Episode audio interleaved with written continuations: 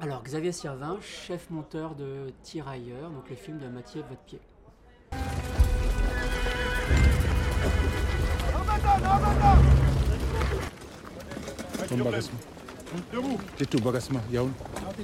Yawn. Hum, Focus, c'est là où tout le monde a peur, quoi, le- au tournage, au- le- à la réalisation, les acteurs, moi au montage, les effets spéciaux, etc. Donc on y met beaucoup, beaucoup, beaucoup, beaucoup de temps. Euh, mais en fait, c'est les scènes de jeu qui sont les plus complexes à monter, parce que c'est là où c'est vachement plus fin de savoir à quel moment on arrête, quel mot on garde, etc. Donc c'est comme deux, deux manières de, de travailler. Il y en a une où c'est une machinerie avec toutes les difficultés que ça implique, c'est-à-dire il y a des choses qui fonctionnent et d'autres qui ne fonctionnent pas. Il y a des choses qu'on ne saura que à la fin quand on aura les effets spéciaux, il y a des choses où le son va ajouter, donc du coup c'est un assemblage qui se fait étape par étape, là où les scènes de jeu, tout de suite on est dans l'enjeu du montage et qui va pouvoir prendre beaucoup de temps parce que ça va être vraiment euh, au millimètre quoi. Donc au fond, pour moi, les, scènes les plus dures, ça n'a pas été celle de. On y a passé énormément de temps, mais c'est les scènes de jeu où on a vraiment là peaufiné, peaufiné, peaufiné, peaufiné. Qui était le plus excitant sur celui-là, c'est que dès, qu'on a lu le projet, dès que j'ai lu le projet et que j'ai rencontré Mathieu, Mathieu il avait envie de travailler le son.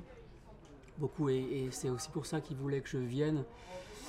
Euh, c'est que moi je travaille énormément le son au montage. Et donc on a mis en place une écriture avec le, avec le monteur son qui a fait la supervision sonore, qui était là en amont du tournage, qui est venu pendant le tournage, qui est venu au début du montage. Et on a comme fait des travailler par strates.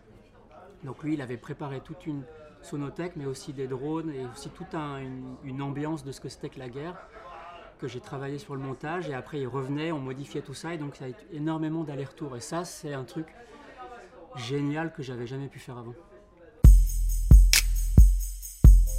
C'était une ambition de Mathieu, c'est qu'il y a. C'est quoi ce qui se passe dans la tête d'un personnage et d'un soldat quand il se retrouve au milieu de la guerre Et il y a tous ces récits de soldats qui racontent que pendant la guerre, en fait, ils entendent quasiment plus rien et leur champ focal se rétrécit, mais aussi leur champ auditif. C'est comme s'ils entendaient en mono droit devant eux et qu'il y avait une sorte de brouhaha tout autour. Et donc on a beaucoup réfléchi à, à cette chose-là, comment ça sonne la guerre, et aussi comment ça sonne euh, la guerre quand on est du côté euh, là d'un peul qui se retrouve dans une euh, un lieu où il y a énormément de langues, du français, mais aussi du bambara, du CRR, euh, du peul, du wolof, donc tout un tas de langues qu'il ne comprend pas. Et comment on fait pour que ce personnage soit complètement perdu entre les sons de la guerre, les sons des langues, et qu'il essaye de trouver son chemin là-dedans?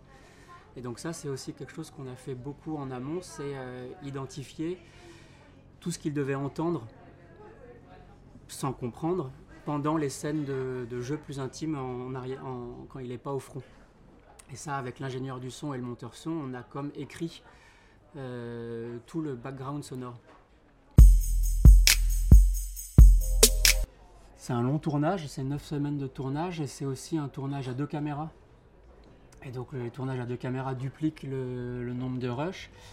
Et c'est un tournage qui, justement, avec ces histoires d'aller-retour entre les personnages, et comment on fait tenir une action entre euh, l'action réelle de, la tranchée quand ça explose dans tous les sens, et une action qui a l'air un peu plus euh, intime quand on est dans le village, il fallait que tout ça soit très, euh, très rythmé, enfin très, très, très tendu.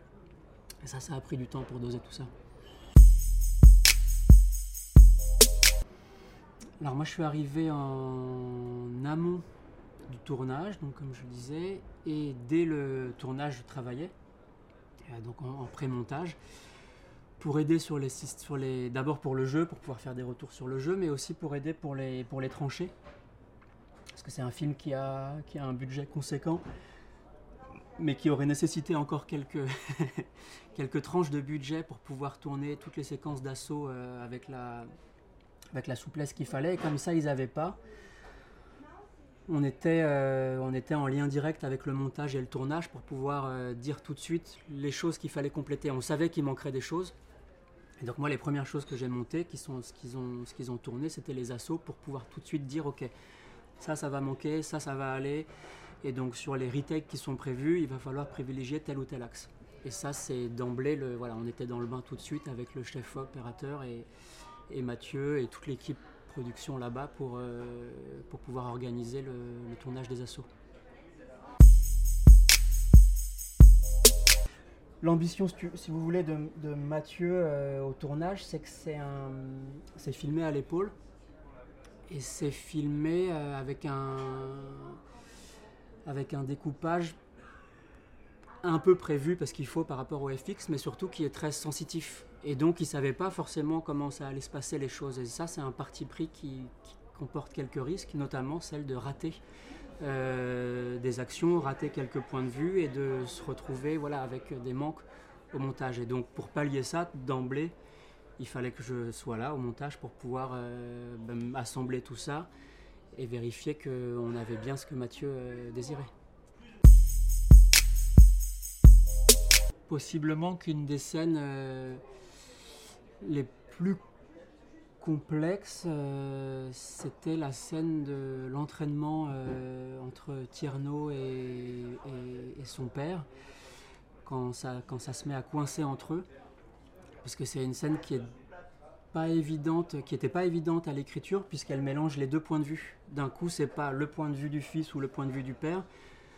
Dans la même scène, il y a les deux points de vue plus le point de vue du, lieutenant et de tous les autres. Et ça, au montage, c'est pas évident de trouver comment on va privilégier euh, le premier point de vue, puis pouvoir passer à l'autre.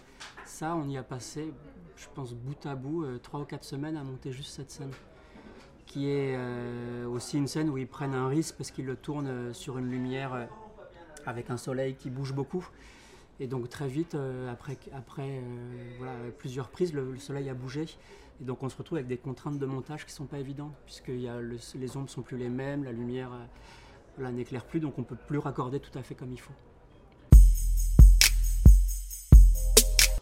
Il y a des coupes qu'on a enlevées que je regrette. Mais au niveau des scènes, ce qui ce qui est assez étonnant, c'est que le film, donc ce premier montage faisait 2h30, le film fait 1h30 à la fin, mais il y a quasiment toutes les scènes. On a, euh, et sur les derniers jours de montage, on a réussi à réintégrer euh, des morceaux de scène, donc il y a quasiment toutes les scènes. Mais par contre, on les a travaillées, travaillées, travaillées, travaillées, euh, beaucoup enlevé de choses, parfois explosées en plusieurs morceaux, déplacées évidemment, on, les a euh, beaucoup travaillées. Mais il y a en fait quasiment tout. Alors en deux mots, je dirais épique et intime. C'est vraiment la conjonction d'un récit très intime, père et fils, au milieu de ce récit épique de la Première Guerre mondiale.